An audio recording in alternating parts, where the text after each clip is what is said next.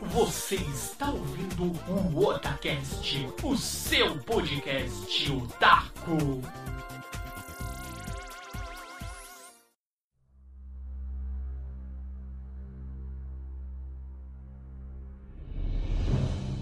Oi, eu sou o Nando e aqui é o Otacast. Aqui é o Joe Salus Savá.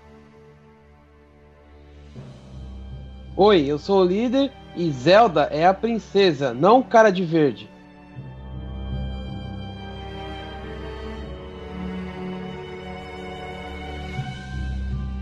E aí, galera, queridos ouvintes, estamos aqui em mais um programa do Otacast para vocês.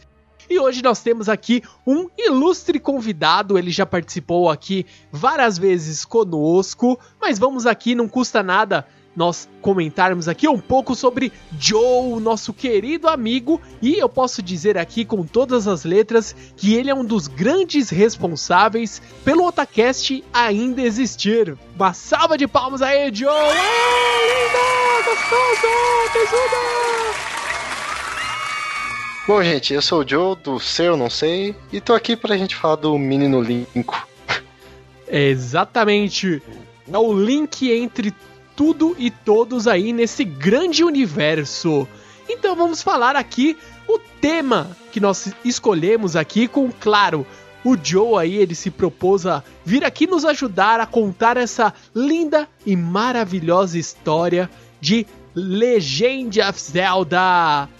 Então sobe o som e vamos nessa, começando esse podcast lindo e maravilhoso pra vocês, galera.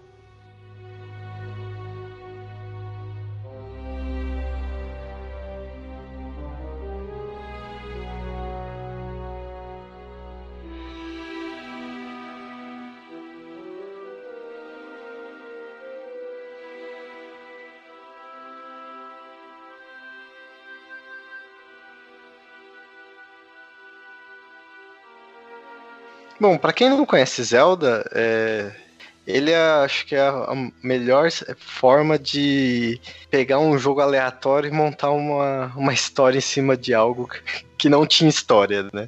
Que a gente começa com o Zelda do Nintendinho, que se chamava simplesmente Legend of Zelda. O jogo teve uma sequência que foi o Zelda 2, The Adventure of Link. E aí eles decidiram, vamos fazer uma história.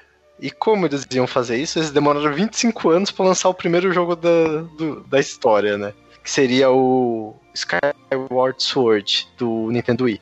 A Nintendo depois lançou um, um livro, né, para explicar sobre a linha do tempo do Zelda que, para quem já viu, é bem confusa, né?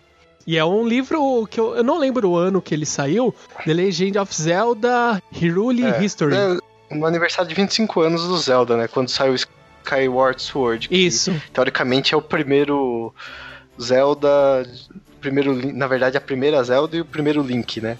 Pra começar assim, até um pouquinho antes do Skyward Sword, nós temos dentro do Zelda uma mitologia parecida um pouco até com uma mitologia celta e algumas outras mitologias que o nosso querido criador do Mario, né? Que criou ah, o Zelda, o Shigeru Miyamoto.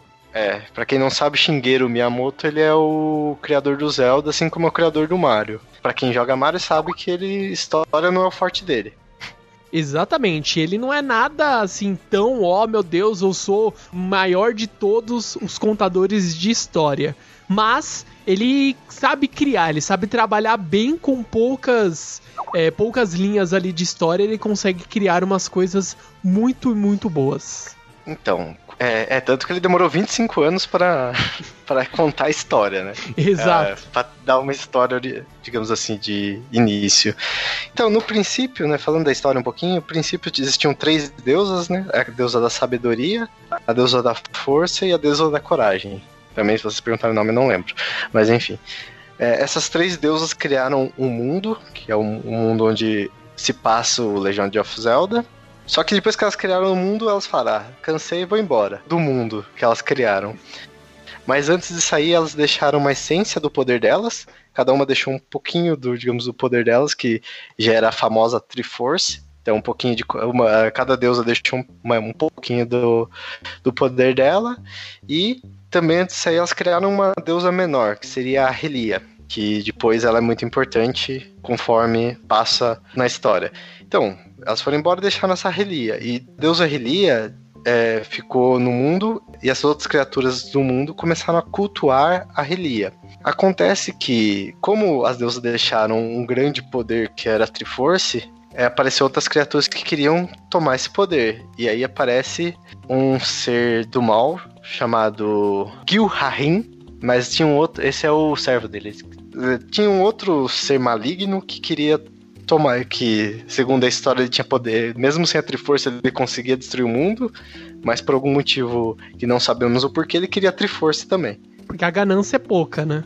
Já tem poder suficiente é. para destruir o mundo sem nenhum item mágico, mas por que não mais poder? Aí a deusa Hylia vendo que, que ia dar ruim, né? Ela fala, beleza, usa a Triforce e a gente acaba com tudo, né?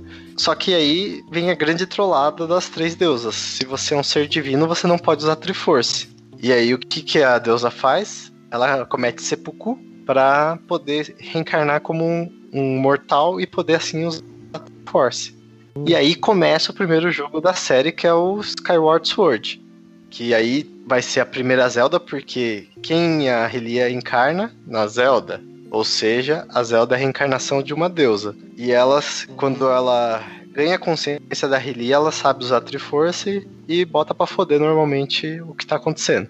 Aí dentro do Skyward Sword, daí aparece o, o primeiro Link, né, que tem. Eu não joguei até o final esse jogo, não cheguei a zerá-lo, mas coloca uma, um misticismo em cima da roupa verde do Link.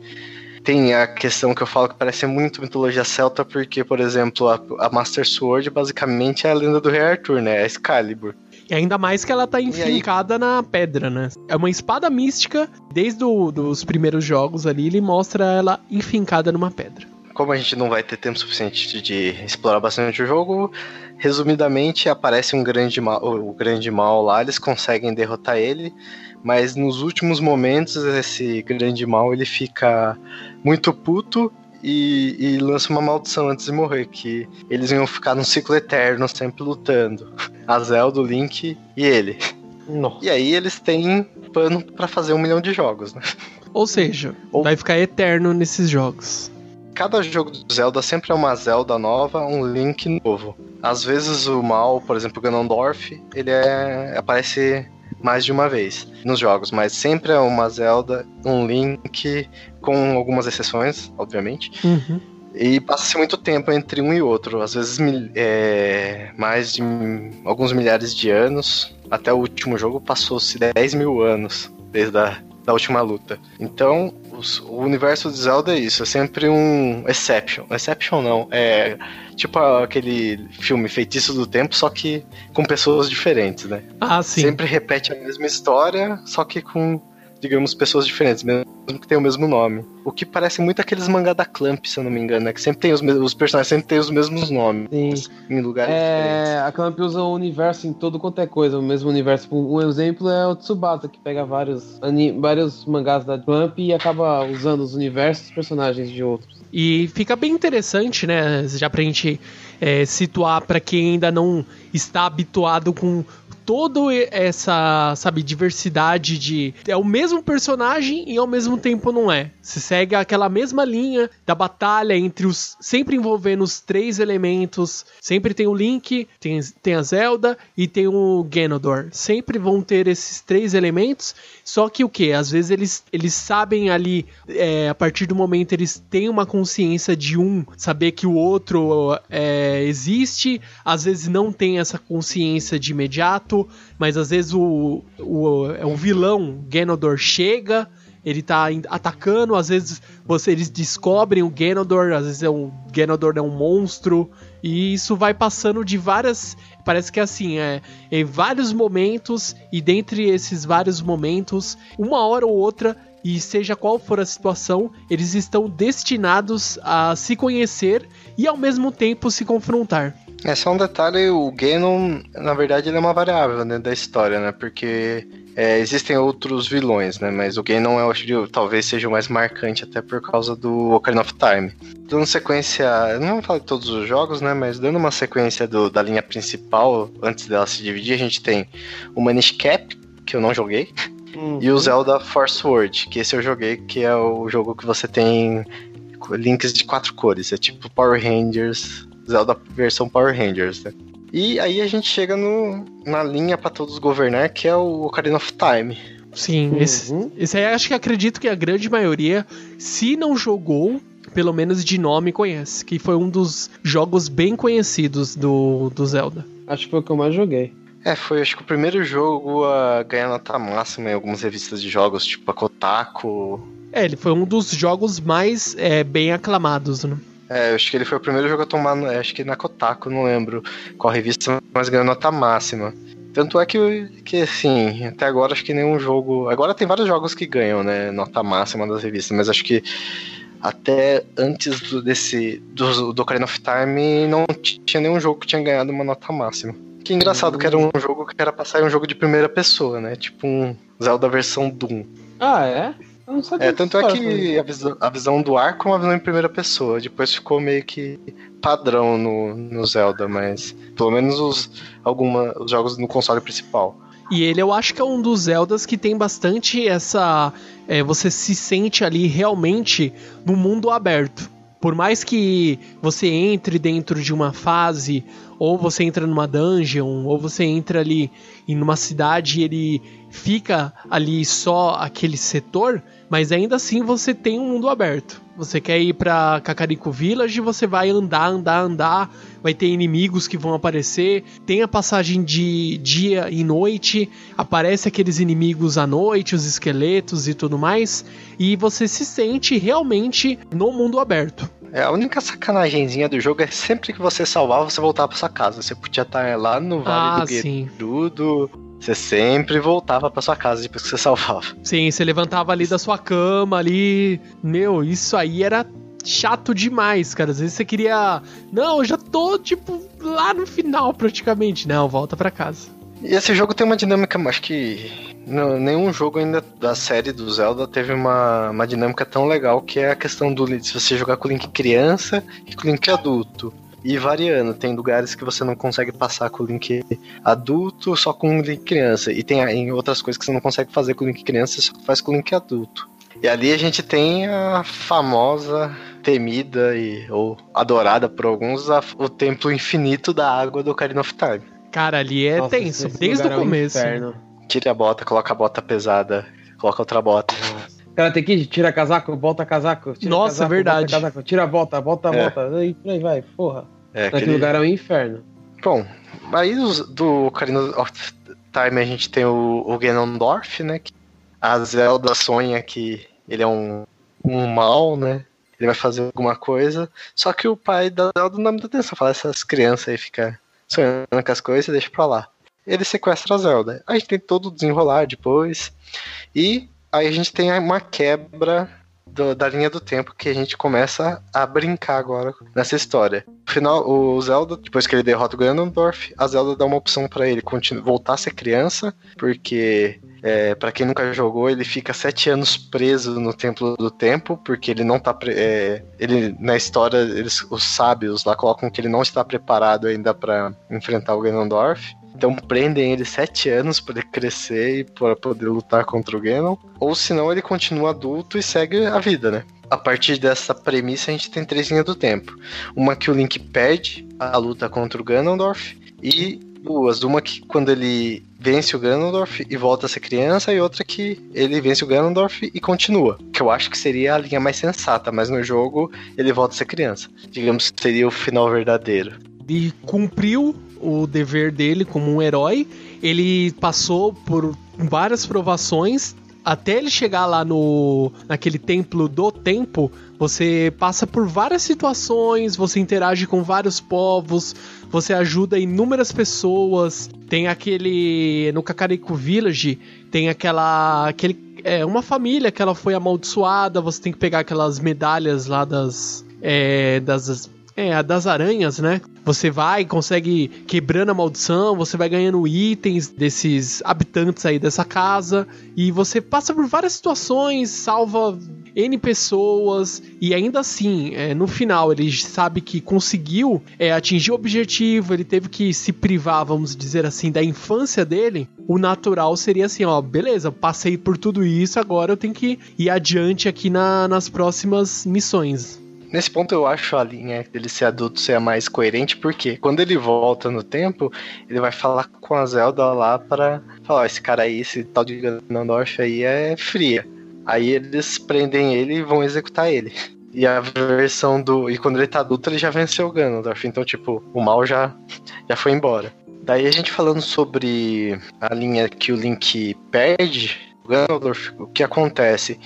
De alguma forma os sábios conseguem prender o Ganondorf, fazem um, um. conseguem selar ele. E aí a gente tem a sequência alguns jogos, que seria o Link to the Past, o The Oracle of Ages e o The Oracle of Seasons, que é tipo a versão Pokémon do Zelda. Joguei muito também. É, é o Link's Awakening, que é o jogo mais brisado, acho que, do Zelda. Uhum. E os primeiros jogos, que é o Legend of Zelda e o Legend of Zelda. Não, o Zelda The Adventure of Link. É, tem um link também que é o. Qual que é o nome daquele jogo que saiu também pro 3DS? Que ele é muito parecido com a dinâmica do Link to the Past. Eu não lembro qual que é o nome dele. 3DS? Isso. Não sei se vocês É, chegaram a jogar. pesquisada aqui. Opa. É. Eu não cheguei. Eu, eu do 3DS, o único que eu vi foi o remake que teve, né? Do Karina e do Majora's Mask. Wind Waker acho que saiu também pro 3DS.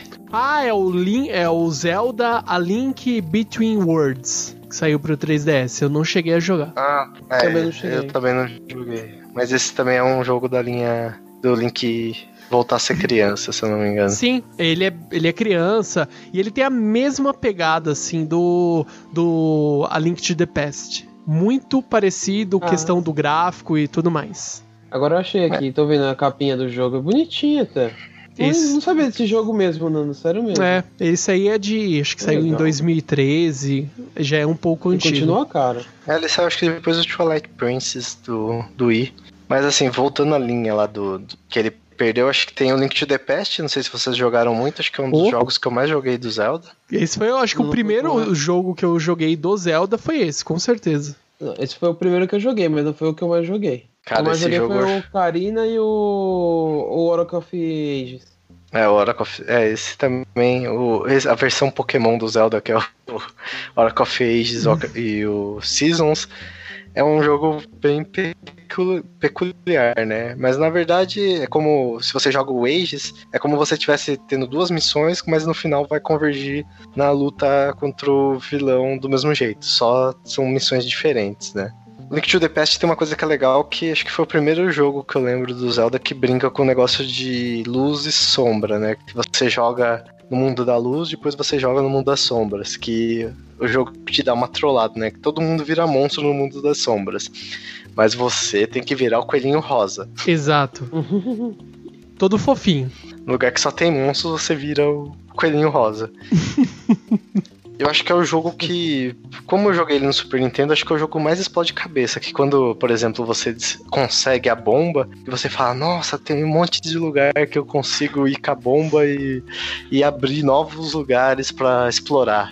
Sim. Você lembra, por exemplo, quando você foi, resgatou a princesa Zelda lá do castelo, fugiu, resgatou ela, passou por aquele túnel, saiu lá da igreja. Opa, salvei a Zelda aqui, ufa. Daí você pega a bomba um pouco mais pra frente, você lembra, ops. Pelo corredor, eu lembro que tinha as rachaduras na parede e eu vou ter que voltar pra lá. E enfrentar aqueles maledetos ratos.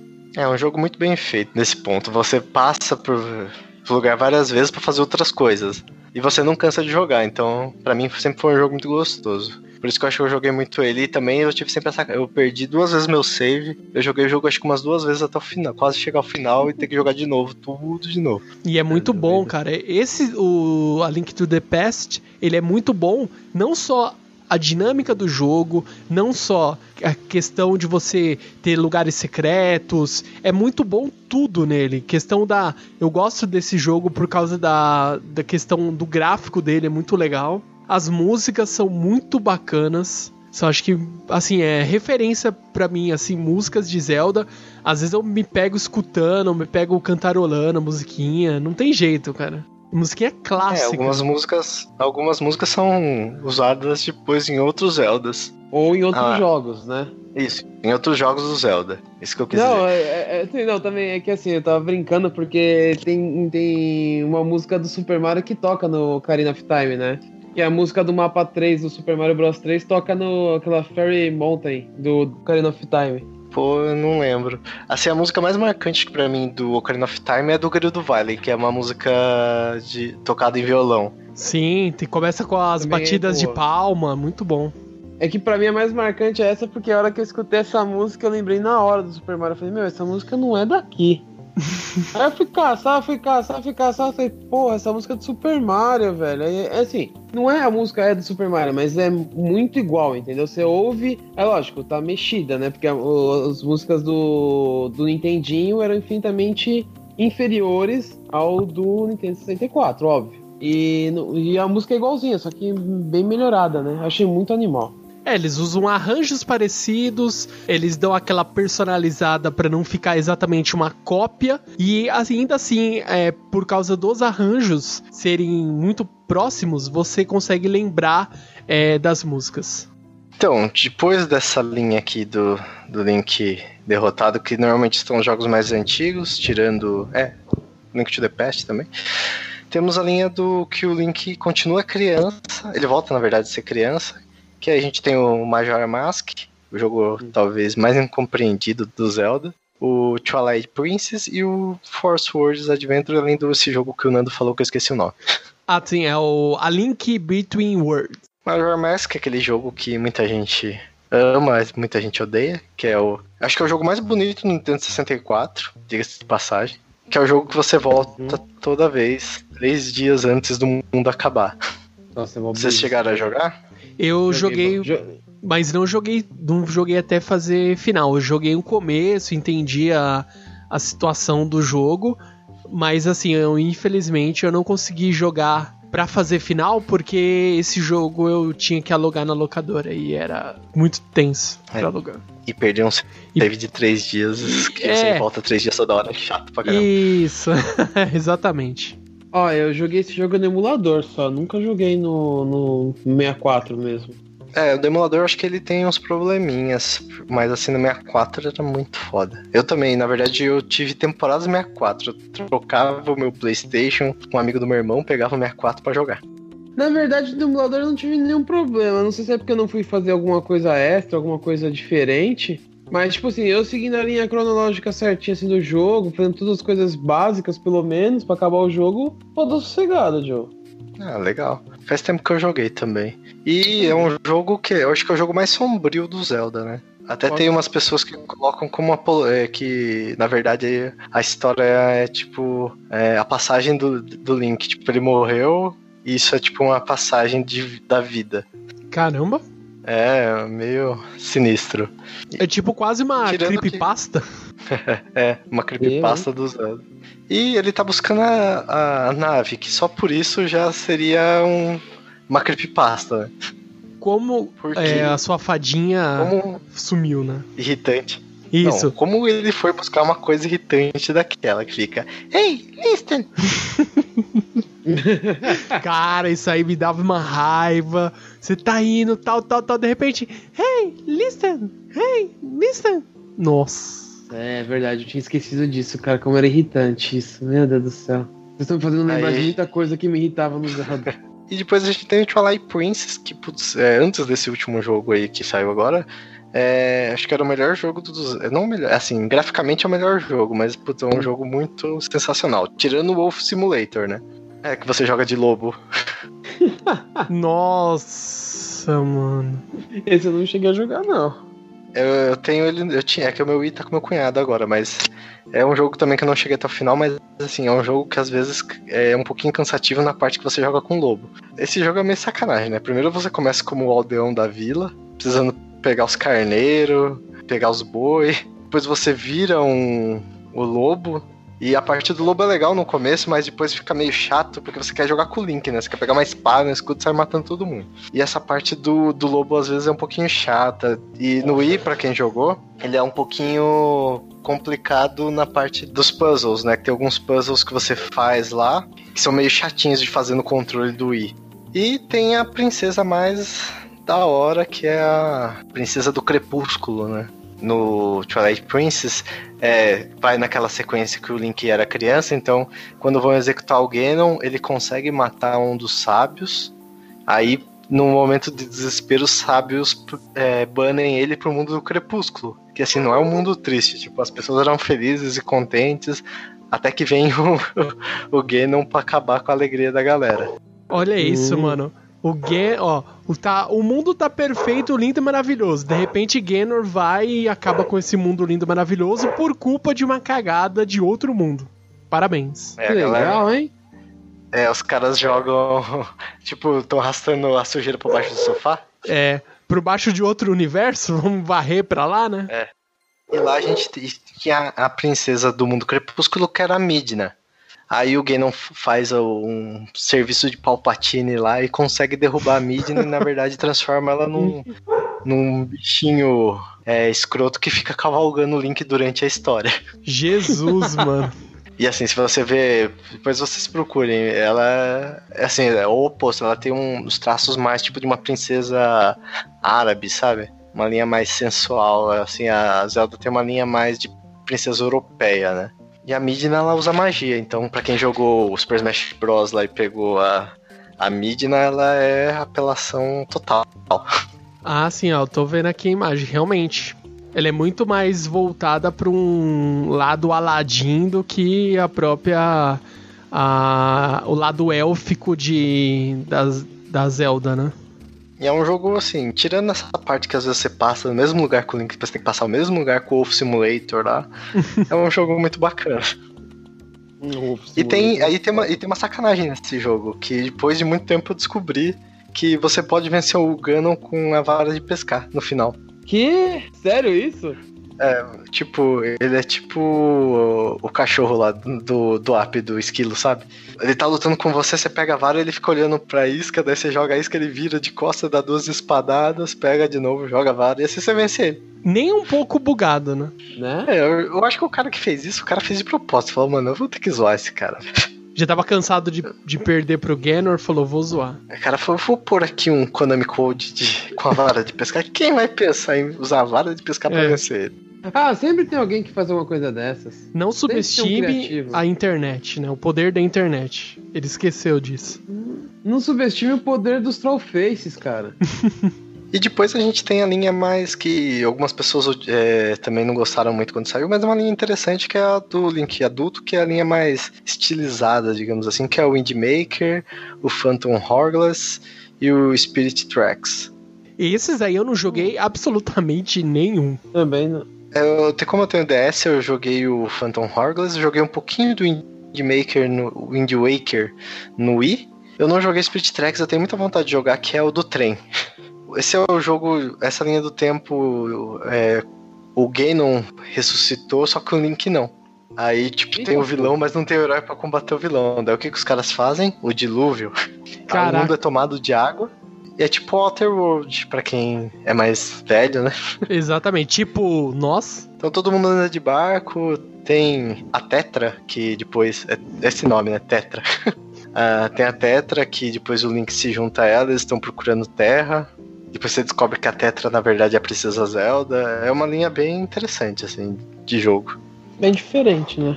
É, e você usa o barquinho lá, que você fica 200 anos andando de barco no jogo. Mas é um jogo divertido, além de tudo, dessa parte. Você anda muito no mar, mas é um jogo bastante interessante. Eu tô jogando ainda o Phantom Hourglass. Uma coisa que é chato, é um jogo que você nunca vai conseguir jogar, não digo nunca, né, mas não sei como tá os emuladores hoje, mas uma, é, é, é, um pouco difícil jogar no emulador, eu acho. Tem umas quests que você tem que soprar o DS no microfone, você tem que usar o, a caneta para andar, é, para lutar também. É um jogo que eles falam, vamos usar a caneta. Então você anda com a caneta, você luta com a caneta, você faz tudo com a caneta. Que é um pouquinho chato, mas assim, a história é muito legal, mas essa mecânica do DS eu não sou muito fã. E geralmente eles fizeram justamente usar os recursos do próprio do DS que já tinha caneta e tudo mais, para poder realmente dar uma utilidade para esses recursos que estão lá até o de assoprar e tudo mais, é são recursos bem interessantes. E mesmo se você conseguir utilizar um emulador, que hoje em dia é provável que já tem uma forma de emular esses jogos, é, não vai ter a mesma proposta e você não vai conseguir aproveitar e consumir esses jogos da mesma maneira. Tirando o Wind, o Wind Waker, que é do GameCube, os outros dois são do DS, né? O Phantom Hourglass e o Spirit Tracks. É, como eu tenho um DS, eu, eu joguei. O, tô jogando Phantom Hourglass e não terminei ainda Spirit. Nem comecei o Spirit Tracks. Aí assim a gente termina todas as linhas do tempo. Só isso, né? Zelda só tem isso de jogos e é bem rápido, simples e prático de você conseguir entender. Bem rápido. É, e se fosse entrar nos detalhes de cada jogo, era um cast cada jogo. Com certeza. É, isso só me mostra que ainda tem muita coisa do Zelda para jogar. Exatamente. Então vamos aqui agora para o próximo bloco e falar aqui sobre o bafo do selvagem. Bora lá.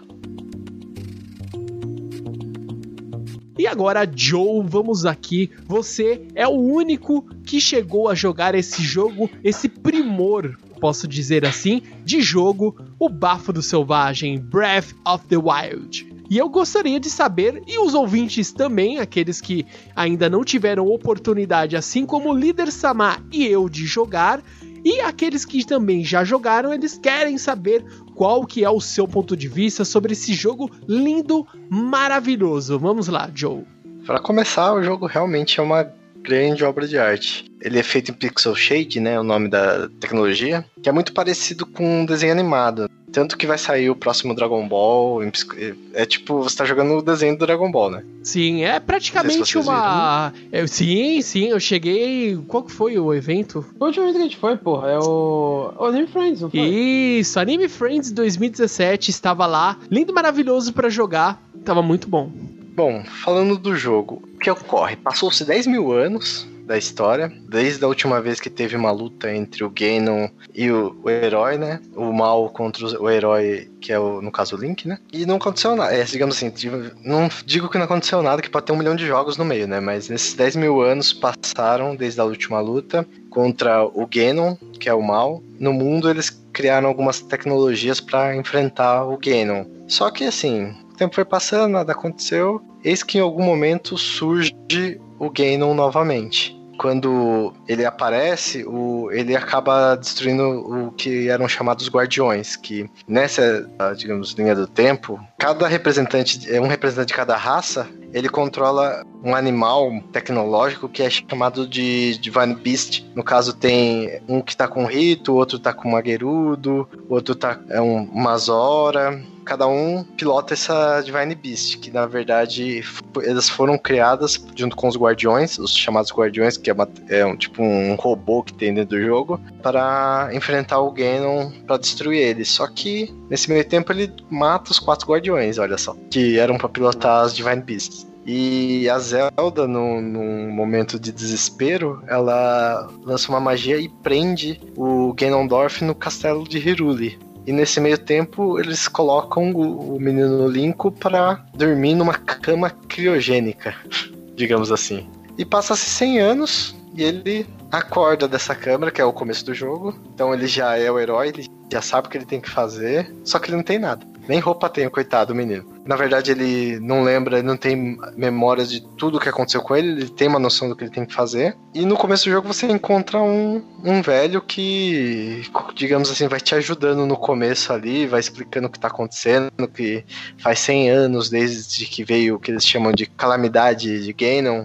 e fala que o mundo é quase um mundo pós-apocalíptico. Tem um monte de ruína. No começo do, do, jogo já tem uma grande fanservice que você tá ali. Você tem as ruínas do Templo do Tempo. para quem jogou Ocarina of Time, né? Tá, então tá tudo em ruínas. O começo do jogo ali é tipo um, um tutorial sem ser um tutorial. Essa parte do Shigeru Miyamoto é foda, né? É, ele, ele transforma o tutorial em parte do jogo, né? A gente pode pensar dessa maneira. É, ele não explicou, ó, se você fazer isso, entrar na água e sair nadando, você consegue pegar os peixinhos. Não, você tem que. Você aprende. Só que é muito fluido o jogo, então mesmo eu não sabendo nada, assim, do que você vai lendo um pouquinho mais entendendo, ele vai dar algumas dicas bem, bem, digamos assim, superficiais, você consegue aprender tudo que você tem que fazer ali, porque o começo tem uma missão lá de você ganhar o paraglide, que é, é tipo um paraquedas que você consegue você tá num lugar que você, se você descer, você morre. Então, para você pegar essa primeira missão, você tem que entrar no que eles chamam de shrines lá, que são um, tipo uns templos que tem umas questzinhas. Daí no, nesse mini tutorial você vai ganhando lá os seus equipamentos. Que você tem um tablet nesse jogo, né? O Shake Slate. Olha aí, modernizado, hein? Nossa. É, esse jogo tem uma, tem uma coisa interessante que tem sempre um contraste entre o jogo ser uma fantasia, digamos, medieval, e agora tem um contraste com algumas coisas tecnológicas. Tem os, os guardiões soltam laser e começa a tocar aquela música desesperadora correndo atrás e um pontinho vermelho nas suas costas. Que no começo do jogo, se você tomar um tiro, você morre. É, depois você descobre que tem um macete com escudo que você mata o guardião em dois, dois três hits com escudo, mas até isso, você vê aquela musiquinha, você sai correndo desesperadamente. E tem isso ainda, o jogo tem estamina agora. Ou seja, se você correr e acabar sua estamina, você cansa e já era. É um jogo. Tem que esperar um tempo pra recuperar, no caso? É, você escala qualquer lugar, então essa questão também da estamina é importante, que se você acabar sua estamina, você cai você morre. Se você estiver nadando e acabar sua estamina, você morre afogado. Então você pode morrer de várias formas nesse jogo, só não controlando sua estamina. E tem também, pelo eu consegui ver alguns vídeos e ver algum, algumas matérias que o pessoal criou sobre o jogo, é o seguinte, tem também o fator clima. Se você está no frio, você tem que é, ter uma fazer uma fogueira ou comer uma comida que te proteja, né? Uma pimenta que te dá uma resistência ao frio. E no calor, acho que eu não lembro o que, que acontece se você está em algum lugar quente, região quente. Tem essa realmente essa questão do, da, do clima, se tá muito frio, você vai perdendo vida porque você tá passando frio, no calor também.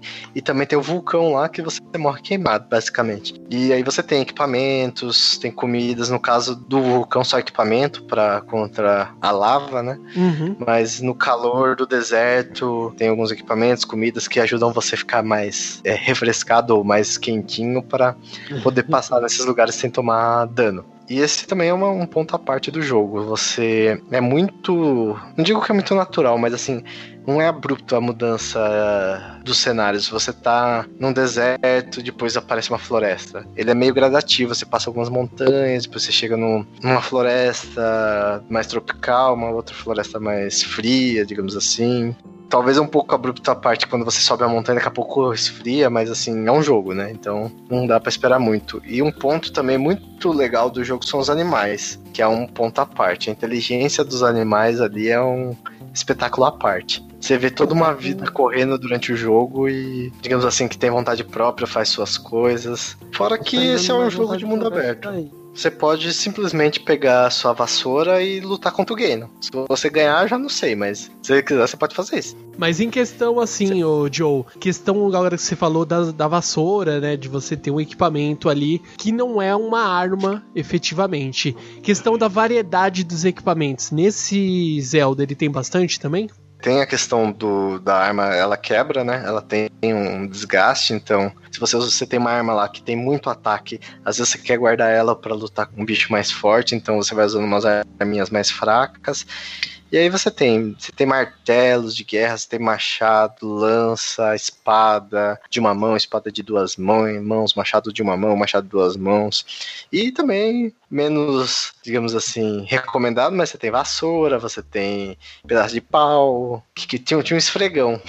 Então, você pode usar praticamente tudo que você pode pegar, você pode usar como arma. Além de que você pode usar suas bombas, que são infinitas no jogo. É o quê? Uma é bomba saber. feita de mana, assim, algo do tipo? É, no o seu equipamento tá. Você pega alguns, digamos, upgrades no seu equipamento, no seu Shake Slate, que é o tablet. Então você tem uma bomba quadrada e uma bomba redonda. Cada um tem uma função dentro do jogo. Aí você tem o equipamento lá que para o tempo por um tempo. Você tem um outro equipamento que onde tem uma superfície com água, ele gira, um, ele cria um bloco de gelo e você tem uma câmera, né? Porque japoneses tirar fotos é tipo Exatamente. Desde a época do Pokémon Snap, estamos aí. Então a gente tem lá você tem que tirar foto. E tem ainda uma missão que você tem que tirar foto.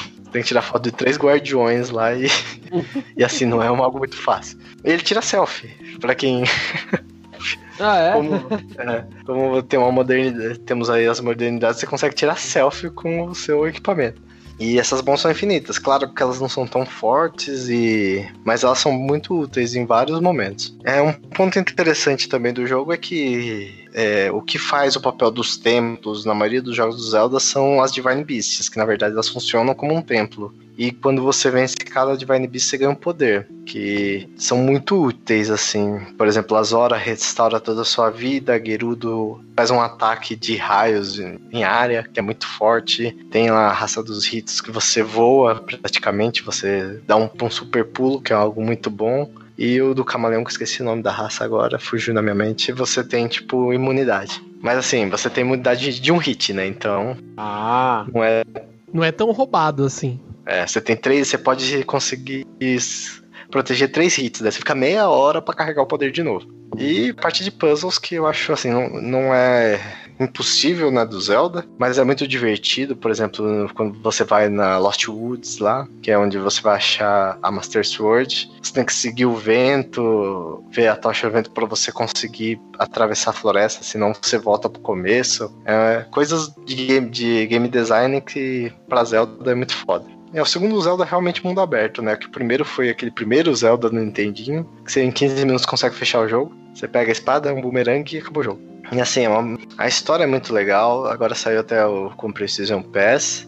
E é, o primeiro você ganha algumas, algumas referências de vários jogos que a gente não falou, mas a gente falou que tinha três linhas do tempo. Agora todo mundo acha que esse Zelda, de alguma forma, juntou as três linhas do tempo, porque você tem referência da linha das três linhas do tempo. Até uma que é foda que eu acho que quando você. É que a gente tá dando um monte de spoiler e ninguém.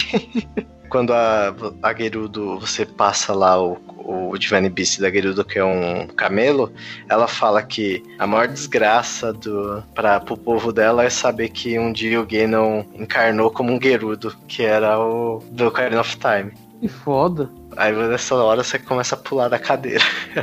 Você fala, eita! Tem alguma coisa errada aí, parceiro. É interessante, é assim, essa toda essa mudança que você é, traz uh, referências, você põe uh, elementos que já foram muito é, utilizados nas, nos outros jogos da franquia, você fala, ah, puzzle. Puzzle sempre teve no Zelda. Esse todo esse esquema de você ter que usar um artifício, sei lá, um item, ou uma espada, ou usar, sei lá, uma referência para você conseguir se localizar e chegar a ter um objetivo, igual da Master Sword. Ah, você tem que ir lá ver a tocha, o vento e tudo mais. Igual você falou, Joe. Eu lembro no uhum. Ocarina of Times que tem uma. É logo no começo lá, tem uma floresta que você tem que ir escutando a música para você ir se locomovendo. para você. É, Lost Woods. É a mesma floresta. Referência, mudou de apenas da, da música para o vento, olha aí. Não, o jogo é fantástico e tem essa questão de você ter vários equipamentos, não é só arma, né? Tem vários escudos, vários. escudo quebra também. Eu consegui recentemente o escudo Hylian Shield, né? Que é o escudo clássico do Zelda. Ele quebra também, olha só. Por exemplo, o item quebrou, já era, não tem jeito. É, ou, ou se você acha um lugar que compra, ou você toma do, dos seus inimigos. Né? Ah, sim. E também, assim, uma coisa, o respawn desse jogo é fenomenal. Tá certo que depois de uns, uns 4, 5 você fica meio enjoado, mas tem uma questão lá de uma mística que é, alguém não fez, tipo, de tempos em tempos ele cria uma lua que eles chamam de lua sangrenta. Uhum. E quando essa lua ressurge, é, os inimigos respawnam todos. Mas assim, no começo do jogo você acha, ah, eu vou destruir o mal, porque, tipo, você mata os bichos e eles não voltam no começo do jogo. Depois, a primeira vez que aparece essa lua sangrenta, você, tipo, fica, meu Deus, o que tá acontecendo? Porque você vê a Zelda falando com você e os bichos voltando, você fala, caralho. É tipo, ferrou, já era. E pior que a primeira vez que aconteceu comigo isso, eu tava sentado num acampamento de, de inimigos, eu tinha acabado de matar todos eles. Aí eu falei, vou dormir aqui. Aí você tem lá, eu, é, você senta no fogo, você pode, tipo, mudar quando você quer. Se quer de manhã, de tarde ou de noite. Sangrenta, que acontece? Tô no meio de 20 mil bichos. Caramba. Sem equipamento, sem arma, você só corre. Que é um ponto interessante desse jogo. Tem horas que você corre. É, porque você tem, tem muito fazer. a perder, né? Você tem, tem chance de você perder um item, de um item quebrar se você entrar em batalha. Então você pensa muito mais antes de você entrar numa batalha, você pensa, vale a pena? Eu vou, sei lá, é uma questão de sobrevivência ou eu tenho como escapar dessa batalha e fugir e preservar os meus equipamentos? Sim, e usar o cenário também. Tem alguns lugares que você pode tacar uma flecha de fogo, que tem uns barris de pólvora que vão explodir seus inimigos. Uhum. Às vezes rolar uma pedra. Então, às vezes você tem que ser. Você não pode ser o Conan, além de que. Basicamente, eu sou o Conan jogando. Tanto que eu já eu não terminei o jogo ainda, mas eu decidi que quando eu for pro castelo eu vou entrar pela porta da frente. Chutando a porta. Tem, tem algumas missões de stealth, que é uma mecânica que eu não falei ainda, que também tem um- uma barrinha, de, digamos, de, de barulho. Se você tá fazendo muito barulho ou não. Então tem uma certa missão lá no quando você tá ent- é, fazer a missão da Divine Beast lá dos Gerudos, que é uma missão stealth. Eu tentei umas seis vezes, tipo, batendo na porta da frente, mas não deu muito certo. Deu quase. Mas é muito mais fácil fazer via stealth. Então você não faz barulho, você passa nos lugares, põe uma distração num lugar e sai correndo. Tem até alguns equipamentos que, que melhoram seu stealth. E tem a questão do cavalo, que se você não tem o amiibo da Epona, você não vai ter Epona, olha que triste. Ah, Aí isso aí eu um vi. cavalo no- na campina. Você tem que domar o cavalo, não é isso? Sim, você tem que domar o cavalo, levar o cavalo num, num estábulo, registrar o cavalo, para daí você poder usar o cavalo forever. Olha aí. Que assim, eu, eu, infelizmente sou um, como sou um meio Conan, eu já eu assassinei uns 6, 7 cavalos. Não, é- vai de peito aberto, com a espada na mão, os bichos tacando flecha de bomba, flecha de fogo, flecha elétrica. Às vezes o cavalo morre nesse processo. Olha lá. Coitadinho do Atreio. Agora você misturou um pouco as brisas, hein? Mas é uma coisa legal. E tem a questão dos amigos. Infelizmente eu não tenho nenhum amigo aqui para me poder. Mas assim, o jogo tem essa, essa mecânica também de você é, colocar o amiibo lá, sincronizar, você ganha alguns itens do jogo. Inclusive, eu não sei qual amiibo, mas você ganha até a espada do Ganondorf do Twilight Princess. É, infelizmente, assim, pro nossa situação aqui no Brasil, fica bem complicado a gente comprar amiibo. Essas estatuazinhas, elas são bem caras aqui no Brasil. E são poucas, não só aqui, mas no geral, né? Ah, É um problema que a Nintendo tem, né? Eles não fazem essas coisas em grande volume. Nem achar Switch. Ah, sim.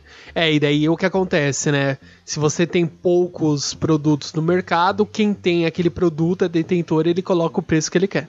Mas ainda vou ter o meu da Samus. Quando sair o Metroid Prime eu uso. Crianças, lembre-se, vocês que vão jogar, aprendam a lutar em cima do cavalo. Vai ser muito importante.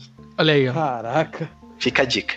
Acho assim que quem for jogar, é certo que tipo, cara igual o líder assim gosta de platinar vai ficar um pouco decepcionado porque o jogo não tem muito, ele tem até algumas punições pra quem quer platinar o jogo. Tem, é, não sei se vocês sabem, tem a história dos Koroks, né? Que tem uns bichinhos lá que são os Koroks, que você pega eles e com uma quantidade das sementes que eles te dão, você ganha alguns slots no para pôr tanto escudo quanto arma quanto arco. Então você vai pegando isso daí, daí você fala com um bichinho lá e ele faz uma dancinha muito louca lá e te dá mais um, um slot de equipamento. Só que para você pegar todos os seus slots você precisa de 450 sementes. No jogo tem 999. Nossa. Aí, se você for igual o líder que quer pegar as 999, você vai chegar no final e ele vai falar: beleza, você não vai usar pra nada. Tá, mas você vai usar pra nada. Você vai ter lá e falar, ó, que lindo, eu tenho todas, você não. hahaha. E daí você vai descobrir que você tá andando com um monte de bosta de Korok. É, não, mas é o complicado é isso. Você coloca um, um recurso no jogo e esse recurso no jogo, mesmo você obtendo todos, você sabe vai usar parte dele. É igual aquelas penas que tinha pra você recolher no Assassin's Creed, você juntava, oh beleza, tinha um achievement ali, um troféuzinho que você tinha referente a essa coleta. Você coletou todas as penas, opa, beleza, você ganhou um, um achievement ali, um- ou caso um troféu. Agora, quando você pega tudo isso e de nada valeu aquele total ali, o montante, fica bem complicado.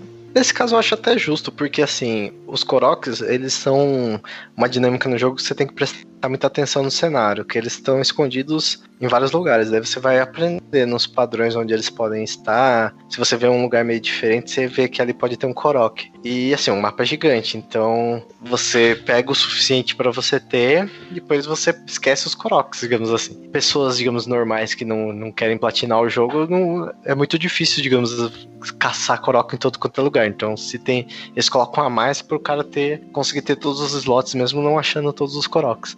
Entendi. Nando, Oi. Fui chamado de anormal por tabela.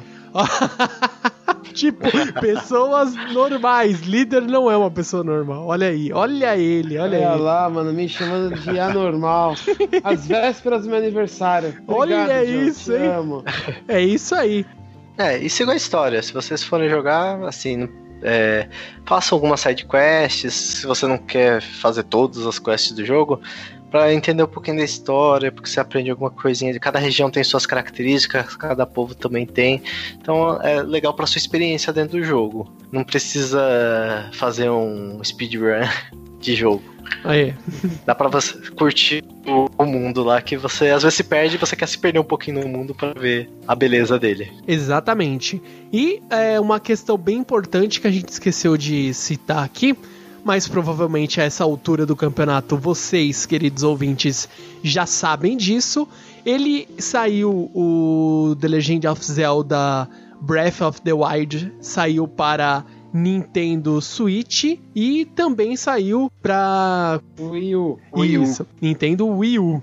Eu, infelizmente, não tenho nem o Wii U e muito menos o Switch. Eu estou aqui babando por enquanto por esse jogo, Dois. porque eu preciso muito e muito jogar ele. Eu só tenho o Wii. O Wii tá aqui do meu lado, bonitinho, lindinho, só que não tem ele. É, infelizmente.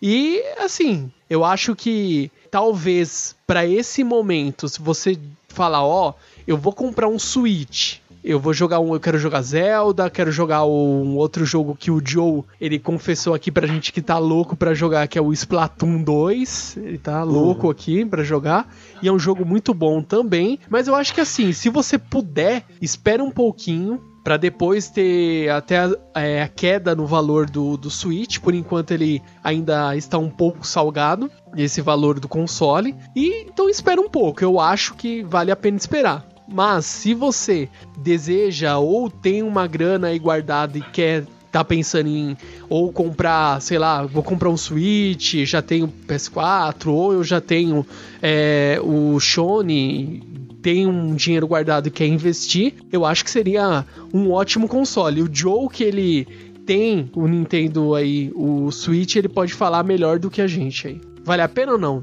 Então, eu acho assim, todo videogame que é lançamento não vale a pena para pessoas, digamos assim, que não estão nadando em dinheiro. Até porque o Switch, a maioria dos jogos dele vai sair no que vem. Assim, se você é uma pessoa que tá desesperada para jogar Zelda, ou o próprio Super Mario que vai sair em outubro, o Splatoon, que saiu agora, aí você tem. Você acha que encara pagar aí, aqui no Brasil, Brasil aí, sei lá, mil, dois mil reais num Switch, mais 300 reais num jogo, aí você vai na frente, mas se você puder esperar até o, sei lá, o meio do ano que vem, final do ano que vem, os preços realmente vão estar muito mais baratos, já vai ter saído o segundo lote Switch, que basicamente ele acabou, né, mundialmente falando. Então o preço pode estar um pouco mais em conta, os jogos também, vai ter uma biblioteca um pouco maior. Mas como eu sou um jogador até mais casual, e eu ganhei o Switch, né, não, eu não comprei, pra mim tá de muito bom tamanho. E outra coisa também, em novembro tem a Black Fraud, né? Quem sabe não cai os preços, mais ainda, você consegue alguma coisa. É acho que aqui no a Brasil pena. tudo é pela metade do dobro, mas lá fora pode ser que você dê um pouco de sorte. É, e assim, vale a pena esperar um pouquinho até pra sair um pouco mais de jogos na biblioteca. Se você for um jogador igual o líder que é mais hardcore assim, você tá com uma biblioteca ali de, sei lá, 40 jogos, talvez não seja muito agradável. Sendo que a maioria é jogos indie, né? É, então eu acho que realmente aqui só pra deixar essas informações que são de extrema importância pra vocês que estão pensando, assim como o líder Samar e eu, em pegar um Switch, a gente tá pensando muito nisso. É, eu acho que vale realmente a pena esperar um pouco. Então, o Joe já deu também aqui a opinião dele, ele que já tem um Switch, ele sabe que isso vale a pena, vale muito a pena ter um Switch, porém, por esse valor que está sendo cobrado aqui no Brasil, principalmente, fica bem complicado é, você investir. Se você quiser apenas jogar o Zelda, é claro, se você tiver a oportunidade, ó, um amigo meu está indo para fora e ou um amigo meu mora lá fora em algum país aí que consegue comprar.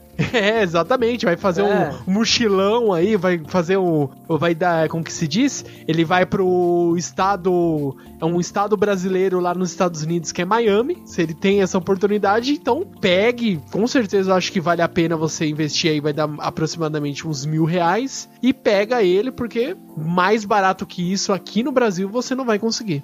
Então, depois desse excelente episódio aqui que nós fizemos, fizemos aí a primeira parte, um resumão aí de tudo que existe de Zelda aí que você já ouviu e aqueles que você também não fazia a mínima ideia que existia, a gente falou aí um pouco aí pra vocês. Joe, ele deu uma aula aí de Zelda pra nós, deixou aí também a Uhum. dica aí do livro aí do Zelda, o Hiruli History. Então, eu quero aqui Primeiramente, vou agradecer Joe aí, retornando aqui a gravar conosco no Otacast. Muito obrigado mesmo. A gente já tinha tentado umas duas outras vezes agendar essa gravação aqui. Infelizmente, por hora não consegui, a hora um não consegui, etc. Mas hoje finalmente conseguimos aí gravar. Obrigado mesmo, Joe. E esperamos você aqui muitas e muitas mais vezes para gravar conosco. Eu que agradeço a oportunidade. Sempre bom falar de Zelda. É exatamente. sempre bom. é- eu ainda digo mais, Joe. É sempre bom a gente falar daquilo que a gente gosta com pessoas que compartilham aí de de ideias, gostam da mesma coisa e por que não? é, são amigos, né? A gente já se conhece aí há, há vários anos aí e eu bato novamente na tecla que Joe ele é mais do que um incentivador aí do Otacast. Ele nos ajudou muito. Ele não deixou a gente desistir. Ele deu aquela, sabe? Só tinha uma, uma pequena ali fagulha. Ele foi e tacou querosene pro Otacast voltar a estar aqui queimando novamente pra vocês. Então, mais uma vez aí, obrigado mesmo, Joe. E nós esperamos aí o que, vocês acham, queridos ouvintes. Esperamos o comentário de vocês. Esperamos que vocês interajam conosco nas redes sociais. Mandem e-mail, é muito fácil, simples e prático. Mande e-mail aí para contato@otacast.com.br. E não esqueça aí de passar para um amiguinho, para amiguinha, para mamãe, para o papai, para toda a família. O Otacast compartilhe com eles e em breve esperamos muito nos tornar a referência no mundo dos animes, mangás e cultura pop, games e tudo mais para vocês. Não é isso, líder Samar? É, Aí comentem o jogo que vocês mais gostam do Zelda, que aí a gente tem, como a gente falou aí, de 500 jogos. Exatamente, deixa aí comentário, passe pra gente e então nos vemos no próximo Otacast e até mais! bye, bye. Falou, pessoal. Música